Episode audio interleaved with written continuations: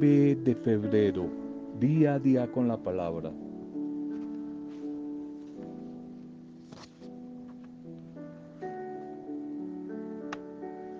Pensar siempre bien de los demás. Pensar bien de todos. Una etiqueta, una regla de oro que no solamente me va a traer a mi paz, sino que se va a convertir en bendición para los otros. Pensar bien de todos. Jesús el Señor nos dejó una prohibición tajante, radical, que no admite excepciones. No juzguen y no serán juzgados por Dios. No condenen y no serán condenados. Porque seguimos mirando la basurita en el ojo del vecino y no nos fijamos en la viga que llevamos en nuestro propio ojo. Evangelio de Mateo capítulo 7. Pensar bien de los demás.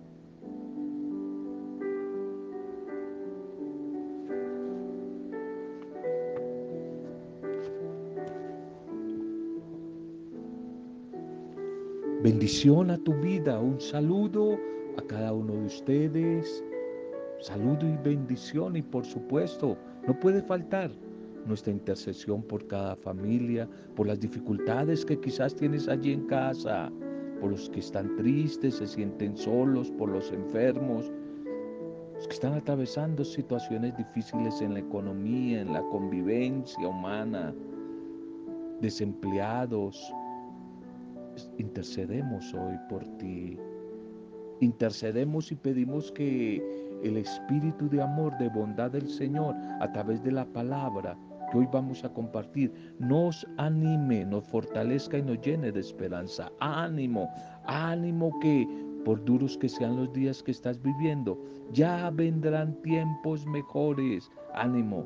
Nuestra oración por cada una de las personas que como Rosa Murcia están hoy de cumpleaños, celebrando la vida, alguna fecha especial en este día.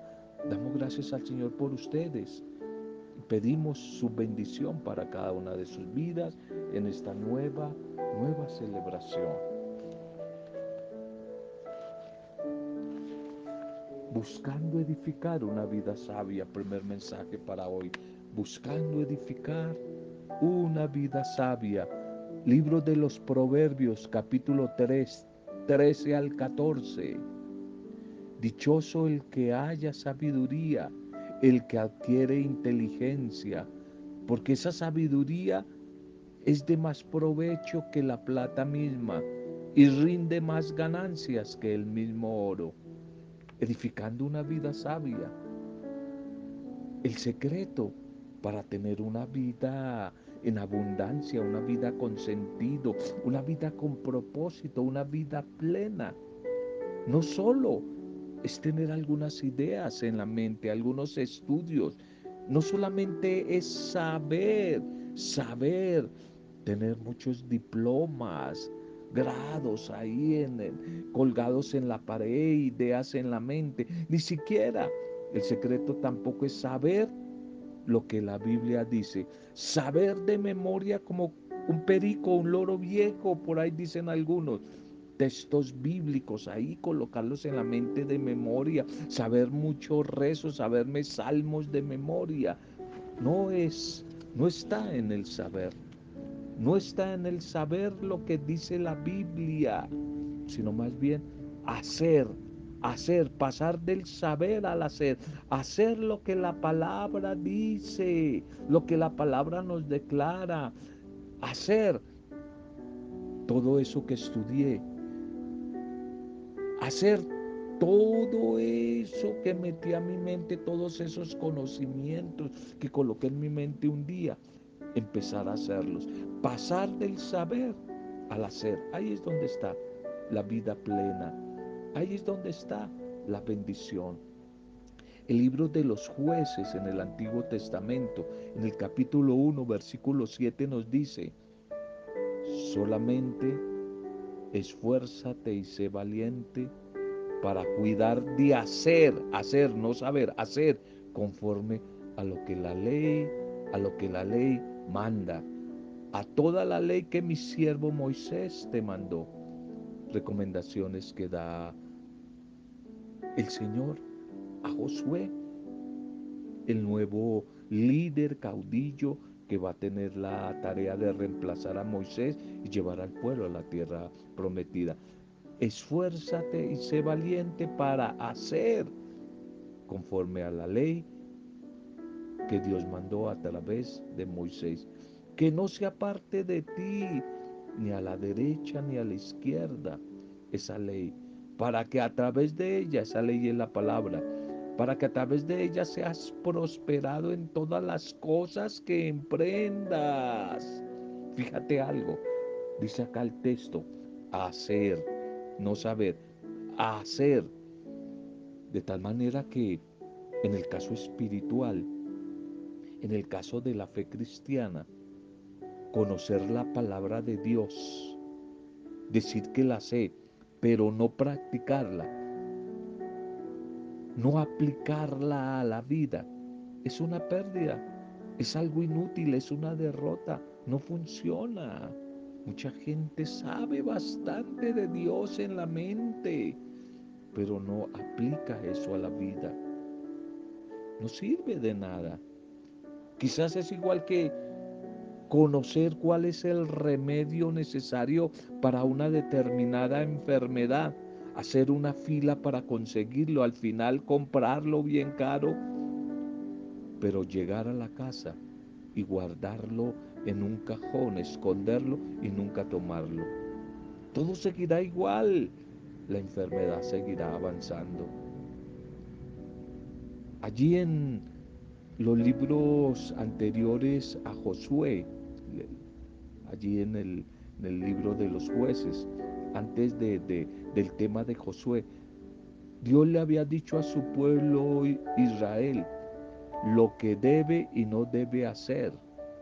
Pero aquí, ya por medio de Josué, Dios le comienza a decir que es hora, es hora ya de poner en práctica, de aplicar todo lo que aprendieron, de aplicar todo lo que saben. O si no, no valió la pena haber aprendido. Va a llegar un tiempo en que todo lo que estudiamos, la primaria, eh, en el bachillerato, en la universidad, hay que aplicarlo, porque si no lo aplicamos a la vida, no sirve de nada. Eso es la sabiduría. La inteligencia es cuando simplemente me quedo ahí con esa información, con la formación, pero no voy a la aplicación. La sabiduría es cuando aplico aplico a la vida tanta información que sé. Creo que a lo largo de la vida existen como dos clases de personas. Quienes, unas, las que saben lo que tienen que hacer y no lo hacen. Y otras, las que saben lo que tienen que hacer y lo hacen, lo aplican. Aquellos que saben lo que Dios espera de ellos y aquellos que viven agradando a Dios en acción con su conducta, con su testimonio. En la carta de Pablo a la comunidad de los Efesios, Efesios 4.1, se nos dice, le ruego que anden, caminen, vivan como es digno del llamado, de la vocación con que fueron ustedes llamados. La palabra dignos, en griego el idioma original en que fue escrito casi todo el Nuevo Testamento y este pasaje a la carta de los Efesios es una palabra griega que se, dice asios con X, asios, de donde se deriva nuestra palabra castellana axial, axiología, valores, una palabra que como que muestra, como que denota la idea de algo equilibrado, de algo ubicado en su punto medio, en algo que se aplica, que se pone a trabajar. Y precisamente es aquí donde debemos a comenzar como a evaluar nuestra vida, a balancear nuestro credo, nuestra fe, con nuestra propia conducta, con lo que estamos viviendo, a practicar lo tanto que sabemos, lo tanto que conocemos de la fe, lo que predicamos, a luchar por vivir de una manera más congruentemente y evitar toda falsedad, dicotomía hipócrita que no conduce a nada más que a una vida de simples apariencias, engaños, sequedad, esterilidad espiritual. Tal vez, a veces son esas reiteradas experiencias que vivimos en la vida, experiencias de dolor, de fracasos, las que han formado en nuestra vida, en ti y en mí, como un sentimiento de derrota, un sentimiento de abandono, de desear tirar la toalla, sentimiento de abandono que alimentan dentro de nosotros como una pereza, una modorra espiritual, la apatía para no aplicar todo lo que sabemos, todo lo que hemos escuchado de la palabra. Aunque sabes, sabes algo, que es lo mejor para nuestra vida. Es lo mejor para nuestra vida, que a veces atravesemos esos momentos de dolor que nos ayudan a despertarnos, como que nos pellizcan, como que nos mueven a que apliquemos la palabra de Dios. Recuerda una cosa, que la sabiduría es el conocimiento aplicado y que Dios promete estar a tu lado, a nuestro lado, para hacernos sabios a través de su espíritu. Esa sabiduría que es mucho más que ser simple mujer y hombre inteligente. Ojalá si te dan un piropo, que no te digan simplemente qué muchacho, qué muchacha, qué mujer tan inteligente, sino te digan sabia, mujer, hombre sabio. Ser sabio es mucho más que ser inteligente. Empieza, ánimo, ya es la hora. Empieza a aplicar todo lo que sabes. Empieza a aplicar lo que sabes. La aplicación, eso es lo que llamamos, eso es lo que llamamos sabiduría. Vamos a nuestra liturgia, propuesta litúrgica para este día, según nuestra iglesia, la propuesta litúrgica para este día. De nuevo, la palabra sabiduría y discernimiento, titulemos el mensaje. Sabiduría, la sabiduría es la que viene de Dios, la divina, la inteligencia es la humana. ¿Vale? A veces hemos hablado de eso. La inteligencia se adquiere estudiando en una academia, en una facultad, en una universidad, hoy por la internet.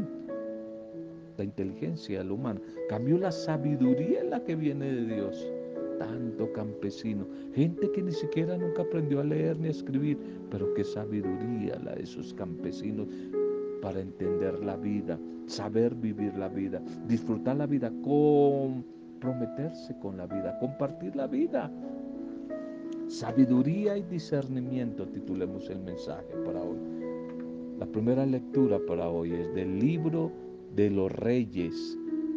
Primer libro de los reyes 10, 1 al 10 la reina de Sabá, percibió la sabiduría de Salomón, el gran sabio Salomón.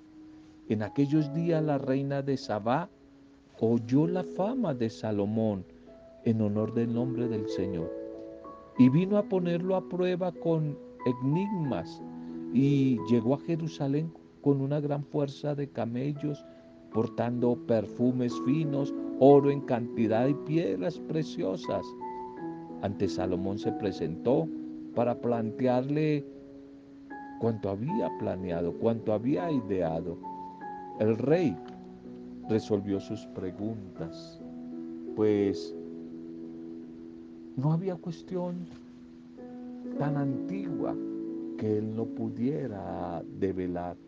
Y cuando la reina de Sabá se dio cuenta, percibió la sabiduría del rey Salomón, el palacio que había construido, los manjares de su mesa, las residencias de sus servidores, el porte y vestimenta de sus ministros, sus coperos y los holocaustos que ofrecían el templo del Señor. Se quedó pasmada esta mujer, se quedó sin respiración y dijo al rey, Era verdad cuanto oí en mi tierra acerca de tus enigmas y tu gran sabiduría. No daba crédito a lo que se decía, pero ahora he venido y mis propios ojos lo han visto. Ni la mitad de lo que me habían dicho, de lo que me, narraron, es todo lo que tú eres. Tu conocimiento y prosperidad superan con mucho las noticias que yo escuché. Dichosas tus mujeres, dichosos estos servidores tuyos siempre en tu presencia, escuchando tu sabiduría.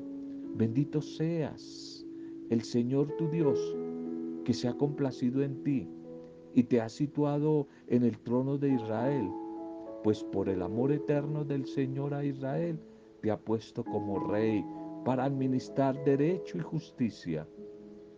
Ofreció esta mujer al rey 120 talentos de oro y gran cantidad de esencias perfumadas y piedras preciosas. Jamás llegaron en tal abundancia perfumes como los que la reina de Sabá dio a Salomón. Amén. Sabiduría y discernimiento. Este episodio de la primera lectura es como la ratificación, la verificación mejor del cumplimiento de las promesas que el Dios Yahvé hacia el pueblo de Israel en la persona de su rey Salomón. Es que la sabiduría de este hombre es maravillosa.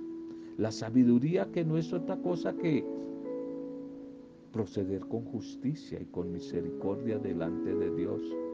Saber discernir qué quiere Dios y por dónde va la vida. Sabiduría unida al discernimiento ha provocado que verdaderamente Dios haya puesto su trono en medio de su pueblo a través del rey, a través de Salomón. Y todas las naciones, incluso hasta las fronteras más distantes, más lejanas del mundo, vienen a dar testimonio del tiempo mesiánico.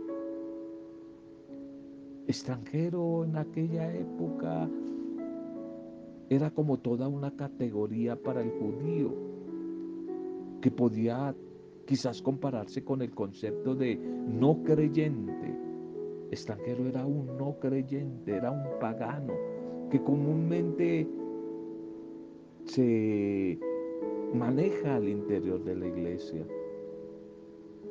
De modo que lograr que todos los pueblos den testimonio del Señor es para los creyentes, es para los judíos de aquella época y para los creyentes de hoy un desafío y una invitación que puede hacerse realidad si nuestro actuar, si nuestro proceder, inspirado en la luz del Evangelio, en la palabra del Evangelio, es motivo de edificación para los demás.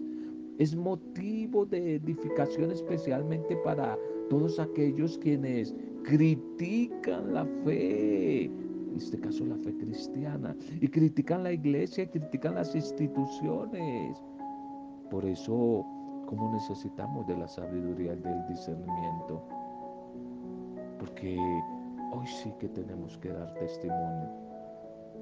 Sabiduría y discernimiento para que seamos razón válida para que otros que no creen, que no conocen, que están aislados, Comiencen, comiencen a acercarse, comiencen a creer en el Dios de la vida, en su proyecto de vida, que sí se puede. Pero para ello, para ello definitivamente necesitamos, como el rey Salomón, de sabiduría. Sabiduría y discernimiento. Sabiduría y discernimiento. El Evangelio para hoy, Marcos capítulo 7, 14 al 23. Lo que sale de adentro del corazón humano es lo que hace impuro al hombre. Son los adentros. En aquel tiempo Jesús el Señor llamó de nuevo a la gente y les dijo, escuchen y entiendan todos, nada que venga de afuera puede hacer al hombre impuro. Lo que sale de adentro es lo que hace impuro, infeliz al hombre. Y cuando dejó a la gente y entró en casa, sus discípulos le pidieron que les explicara esa parábola y él les dijo, ¿también ustedes siguen sin entender? ¿No comprenden todavía? Nada que venga de afuera, nada que entre de afuera pueda ser impuro al hombre, a la mujer, porque no entra en el corazón, sino viene al vientre y después se echa en la letrina.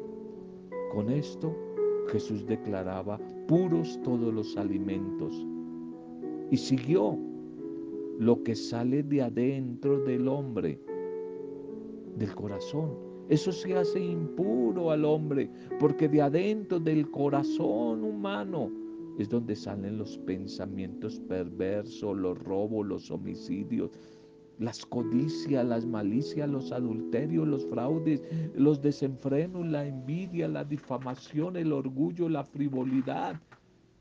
Todas esas maldades salen desde adentro y hacen al hombre impuro. Amén. Puro o impuro es como una categoría social y cultural. Lo que quiere decir que es algo que se puede decir de la realidad según haya sido la educación, o el lugar de procedencia de cada persona o la fe también que esta persona profesa. Muchas de las tradiciones religiosas del pueblo de Israel nacieron como simples preceptos de higiene, de salubridad, de prevención de enfermedades. Y luego fueron adquiriendo como un carácter ritual, mágico, y se vaciaron del sentido de preservar la existencia. Incluso se hicieron discriminatorias y poco a poco se fueron transformando en unos actos, en unos rituales vacíos, meramente exteriores. Lo que hace en sí felices o no, infelices, buenas o malas las cosas, es lo que brota de adentro, del corazón del ser humano, la buena intención o la malicia interior todo de adentro. La fuente principal del anuncio y la realización del reino de Dios que Jesús anuncia definitivamente es el interior del ser humano. Su conciencia, sus emociones, sus pensamientos, su voluntad, la adhesión profunda al proyecto de Jesús. Todo nace de adentro. Si el ser humano está sano por dentro, sano en sus emociones, sano en su juicio, si sus valores son los del reino de Dios, entonces verá el mundo desde esa perspectiva y así actuará. Tal vez en algunos momentos flaquee, claro que sí, se pueda llegar a sentir cansado, temeroso, pero su corazón no le permitirá actuar contra sus principios. Ese evangelio de hoy, donde de nuevo, el Señor llama a la gente para enseñar con su testimonio, para aclarar y dar el, justo valor a una serie de leyes, normas, prescripciones que ya habían sido anunciadas. Y Jesús el Señor entonces recrimina a los escribas y fariseos por sus exageradas e inhumanos apegos a tantas tradiciones externas. Lavado de manos, de jarros, de bandejas. Dejando el precepto de Dios, les dice, ustedes se aferran a las tradiciones de los hombres. Y con ese criterio idéntico también abandonan el servicio, la solicitud, la responsabilidad hacia los demás, hacia sus semejantes. Y aquí quizás captamos en Jesús una preocupación por la claridad de su anuncio. Y va a decir entonces él a que oíganme todos y entiendan, hay que oír, hay que oír para poder entender. No solo dice oír, sino también entender. Por lo tanto, no se trata solo de la claridad en las ideas, sino de también la convicción, una convicción capaz de generar práctica, que me mueva a practicar, como hablábamos en el primer mensaje de hoy. Ahora Jesús el Señor da como un salto del exterior al interior y quiere hacer énfasis, no ya en los ritos externos, sino en la sede de toda pureza e impureza, felicidad o infelicidad, es decir, en el corazón humano, que es donde nacen, nacen las decisiones, las opciones, las actitudes de los seres humanos. La contaminación, la infelicidad no puede venir de afuera. Lo externo no nos contamina. Y Jesús el Señor se refiere aquí a los alimentos considerados por los judíos como impuros y de los cuales se abstenían en su dieta cotidiana. Es que quizás en realidad la enseñanza fue muy corta. Luego Jesús se dirigió de nuevo a su casa. Y entonces allí los discípulos piden una mayor explicación a Jesús, quien se la da, no sin antes hacerles caer en la cuenta de su poca capacidad para captar su anuncio. La explicación del Señor es de una claridad impresionante. No nos contaminan los alimentos ingeridos, ni los alimentos externos. Lo que nos hace daño en el corazón lo que nos hace daño en el interior precisamente es eso, el corazón contaminado. Y no olvides que en la Biblia, corazón son los pensamientos, las emociones, los sentimientos. Eso si no se sana, esos sí son los que nos hacen daño y van a mostrar síntomas enfermizos. Se trata de una contaminación como la del virus en este tiempo, la del COVID. Si mi corazón está contaminado, de allí va a salir el mal, contaminará a los demás. De que se pega, se pega. Y Jesús cita entonces como algunos tipos de contaminación, con raíz, con nido, como, o con morada allí en el corazón de los seres humanos. Y Jesús llama a esos errores intenciones malas, perversidades que habitan en el corazón humano. Todas estas sencillas y profundas aclaraciones Jesús las formula precisamente en el seno del hogar y con sus íntimos, sus amigos, sus discípulos, porque precisamente es allí donde vamos a poder no solo aclarar, sino también atrevernos a corregir esos errores, esas actitudes dañinas, tóxicas, que hacen daño a nuestros hermanos podíamos preguntarnos para la oración, ¿qué cosas hay en mi corazón? ¿Qué cosas tengo en mi corazón que me hacen impuro, infeliz? Podíamos preguntarnos también, ¿estoy abriendo espacio en mi corazón, en mi interior, al Espíritu de Dios para que habite en mí? ¿O me dejo llevar por el mal? ¿Cómo estoy viviendo mi proceso constante de conversión? cómo lo estoy viviendo. Oremos dándole gracias al Señor por la palabra y por el mensaje de este día. Gracias Señor. Te alabamos, te bendecimos por tu palabra. Tú eres el autor de todo cuanto existe. Tú Señor eres la fuente del amor y de la sabiduría.